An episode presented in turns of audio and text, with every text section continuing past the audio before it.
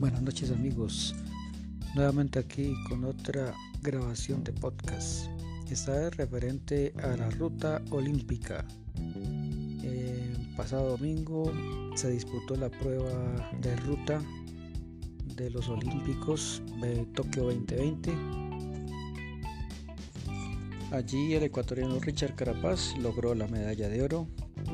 También quedaron con medallas Von y Tadej Pogachar. Rigoberto Urán llegó en la octava casilla haciendo diploma olímpico.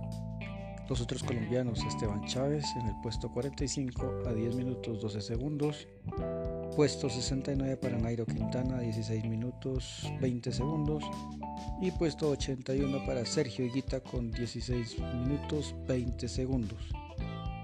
Dando un repaso rápido a la general como quedó el Tour de Francia, eh, los únicos que repitieron mm, protagonismo en esta carrera fueron Tadej Pogachar, que fue el campeón del Tour, y Rigoberto Urán, que fue casilla número 10 en la pasada edición de esta ronda francesa.